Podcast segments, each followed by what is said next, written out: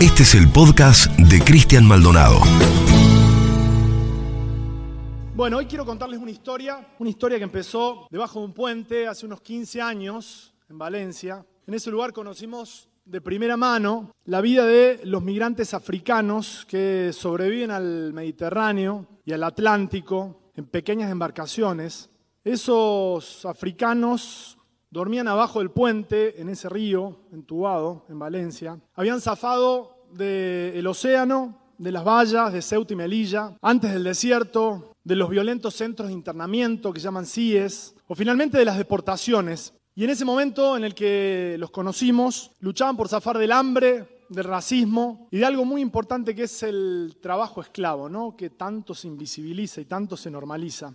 Se levantaban muy temprano y buscaban en un lugar determinado que una camioneta los alzase porque iba la cosecha de la naranja. Entonces había un montón de africanos que venían de distintos países y esperaban y solo cargaban algunos que los cargaban como ganado y los otros se quedaban esperando como Penélope, ¿no?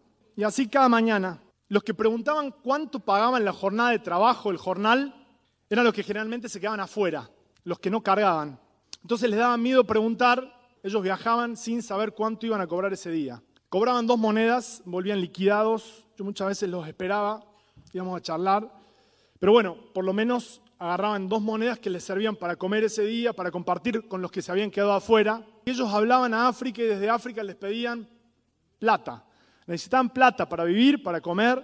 Un amigo, Samu, con el que yo jugaba al fútbol, después logró salir del lugar en donde dormía, bajo el puente, me confesó que si él hubiese sabido que era así, ni loco, se embarcaba y llegaba a ser la gran Europa, pero que era un sueño y que él le explicaba a su familia que no era tan fácil que había racismo, que dormían abajo de un puente, que les costaba comer.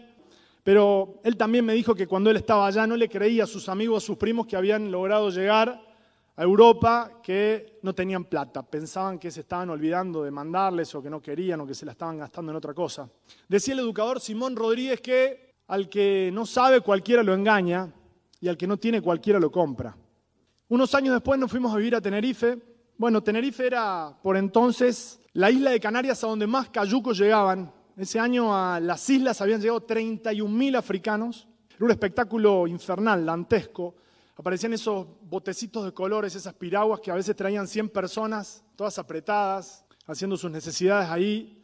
12, 13, 14 días. Llegaban con hipotermia, no podían casi caminar y los recibían con un guante. Lo primero que ellos conocían de Europa en tierra firme era un guante que los recibía, los alzaba y la mirada de algunos turistas que estaban por ahí, esperando un ferry, por ejemplo, y se impactaban ¿no? y se escandalizaban ante ese atroz mensaje que llegaba desde el continente más empobrecido de la Tierra. Esos africanos no llegan con ínfulas de conquista, ni nadie les regala un papagayo, ¿no? Pasan directo del calvario del mar a de los centros de internamiento, son encerrados sin cometer delito alguno, se les impide la comunicación con el exterior. La lista de denuncias que hay sobre lo que pasa adentro de los centros de internamiento, donde pudimos en algún momento tener acceso, es muy larga condiciones de vida infrahumanas, inseguridad jurídica, palizas brutales, violaciones, muertes dudosas. En los medios se hablaba de invasión de africanos, mucha gente en la calle común, nos hemos peleado muchas veces por eso, pero hablaban de las pestes que traen esos forajidos que llegan desde... Un tiempo después fuimos a Senegal, ahí frente a la caótica ciudad de Dakar, vimos cómo reposa enmudecida Goré, que es una isla muy particular, la isla de Goré, es una pequeña isla que carga con un verdadero pasado estremecedor. Durante más de tres siglos fue el mayor mercado de esclavos del mundo. Alrededor de 20 millones de personas, 20 millones de personas, que se dice rápido, ¿no? Transportadas desde ella hacia América y Europa. En la parte alta de la isla de Goré están los famosos baobabs, en el centro de la isla hay algo muy impactante que es un hombre rompiendo unas cadenas, abrazado a una mujer, en uno de los monumentos que recuerda la tragedia del esclavismo africano. Muy cerca de ese monumento está el almacén de los esclavos. Ahí los encerraban. La antigua casa de los esclavos es ahora un museo. Entrar en ella es escalofriante. En el patio central hay una escalera que sobresale en forma de herradura. Alrededor del patio están las habitaciones hay unas para niños, otras para mujeres, otras para hombres y otras para inservibles temporales. Y hay como un túnel por donde se ve el mar pequeño, hay que atravesar los grilletes las cadenas. Pero bueno, por entre medio de esa escalera, al final donde se ve el mar, hay un túnel que acaba en una puerta que termina en el Atlántico y ahí dice viaje sin retorno. Iban encadenados. Más de 6 millones de personas murieron durante las travesías, se calcula, durante esos tres siglos que funcionó la isla de Boré. Me acuerdo que un pescador que se llamaba Pap nos enseñó algunas cosas y nos dijo, por acá pasan muchos, en referencia a los cayucos que viajaban repletos de gente que partían rumbo a Canarias, dejan escondidas y en condiciones penosas, a padecer en general situaciones de esclavitud o de semi-esclavitud que forman parte de la economía subterránea que la impecable Europa no quiere ver. En los pueblos aledaños a Dakar hay cientos de esos cayucos, es también muy impresionante verlos. Son piraguas artesanales que representan una parte fundamental de la cultura de ese país. Antes los metían en los barcos a la fuerza, ahora se van en botes por su cuenta. Como en los tiempos de la esclavitud greco-romana, las personas son convertidas en herramientas desechables para hacer dinero. En tiempos de la esclavitud antigua viajaban encadenados. Ahora llevan una Coca-Cola para tomar durante el viaje que ellos mismos se costean. En aquellos tiempos morían miles de personas en el mar, ahora también. Estuve pensando mucho todos estos días, porque a diferencia de lo que se piensa, la esclavitud es un fenómeno que perdura y que se expande en sus diferentes variantes neoliberales y globalizadas a lo largo y ancho del mundo. La esclavitud nunca se terminó, solo ha evolucionado. Los esclavos modernos se multiplican cada día y los esclavos modernos, para mí es muy importante esto, no están encadenados solamente, sino que están endeudados.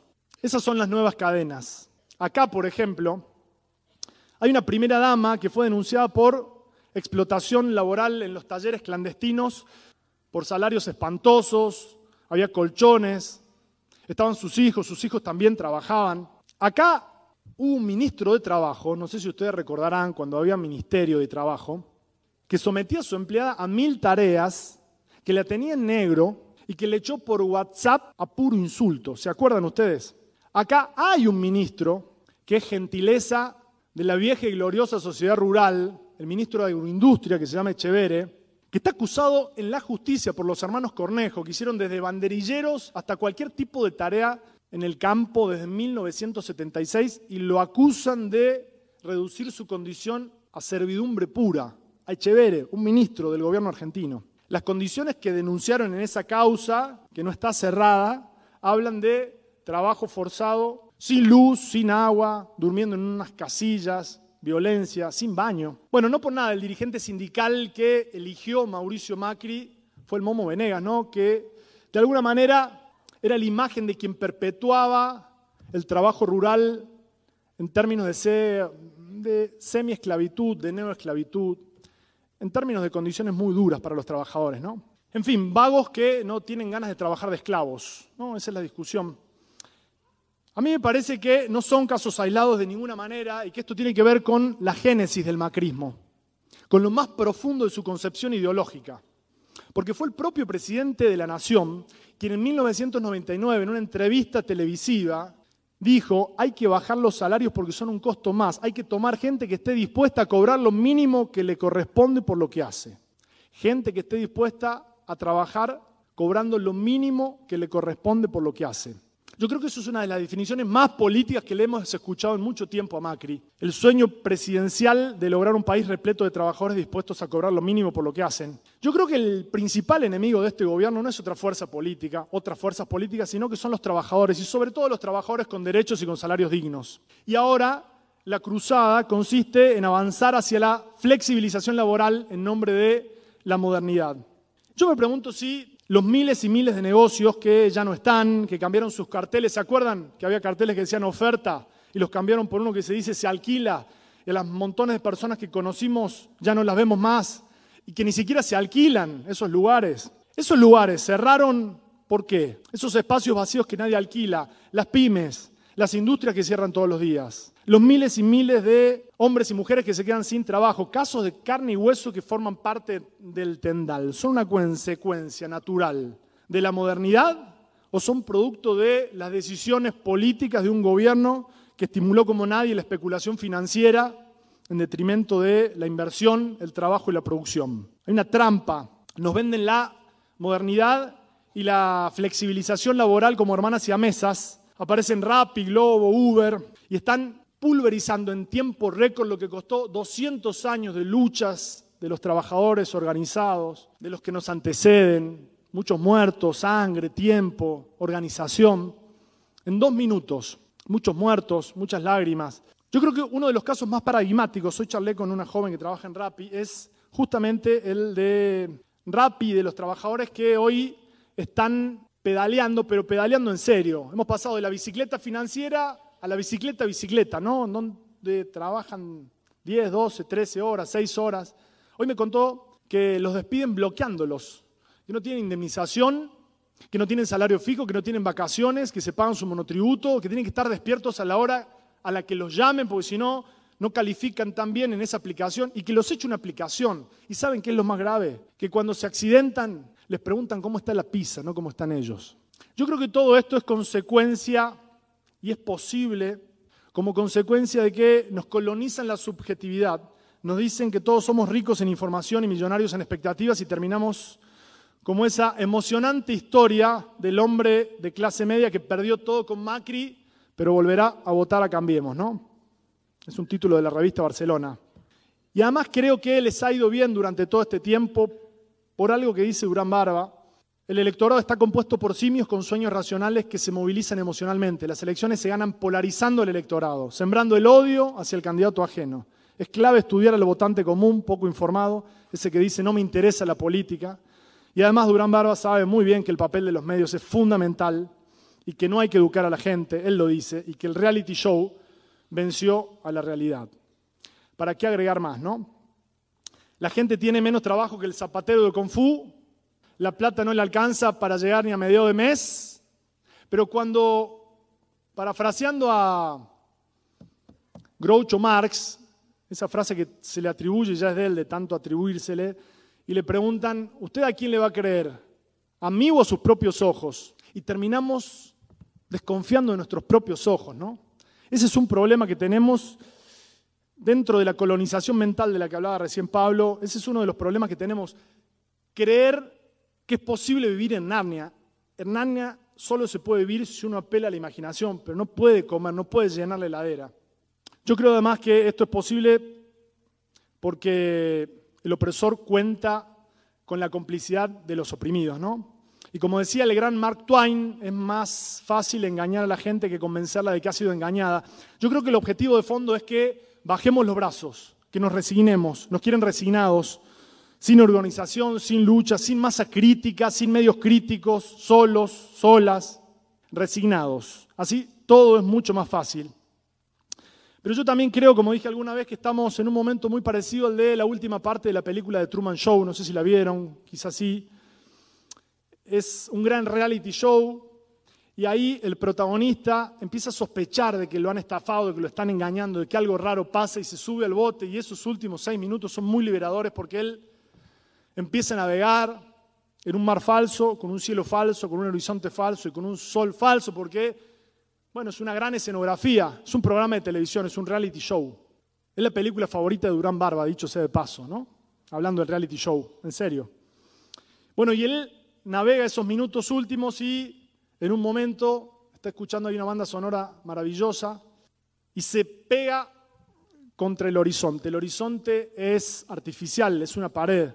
Y se levanta y se baja y ve que el mar es de mentira y ve que lo que lo rodea es de mentira y duda y golpea la pared.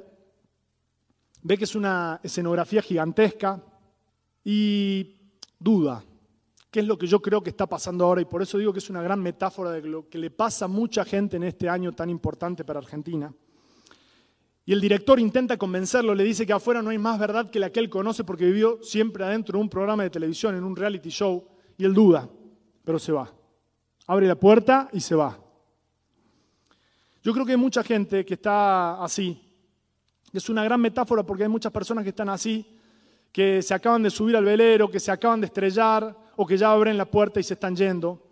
Personas que por distintas razones apoyaron con su voto y su esperanza a la Alianza 1 y se entusiasmaron y creyeron en las promesas y compraron la posverdad macrista y vivieron todo ese tiempo con una ilusión, esperando también a lo Penélope el segundo semestre que nunca llegó y ahora dicen basta, hasta acá llegó el amor.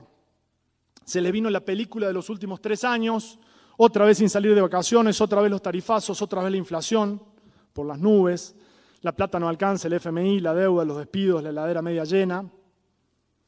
Pasaron de la revolución de la alegría y del sí se puede, sí se puede, a decirle a sus hijos todos los días, no se puede, no se puede, no se puede.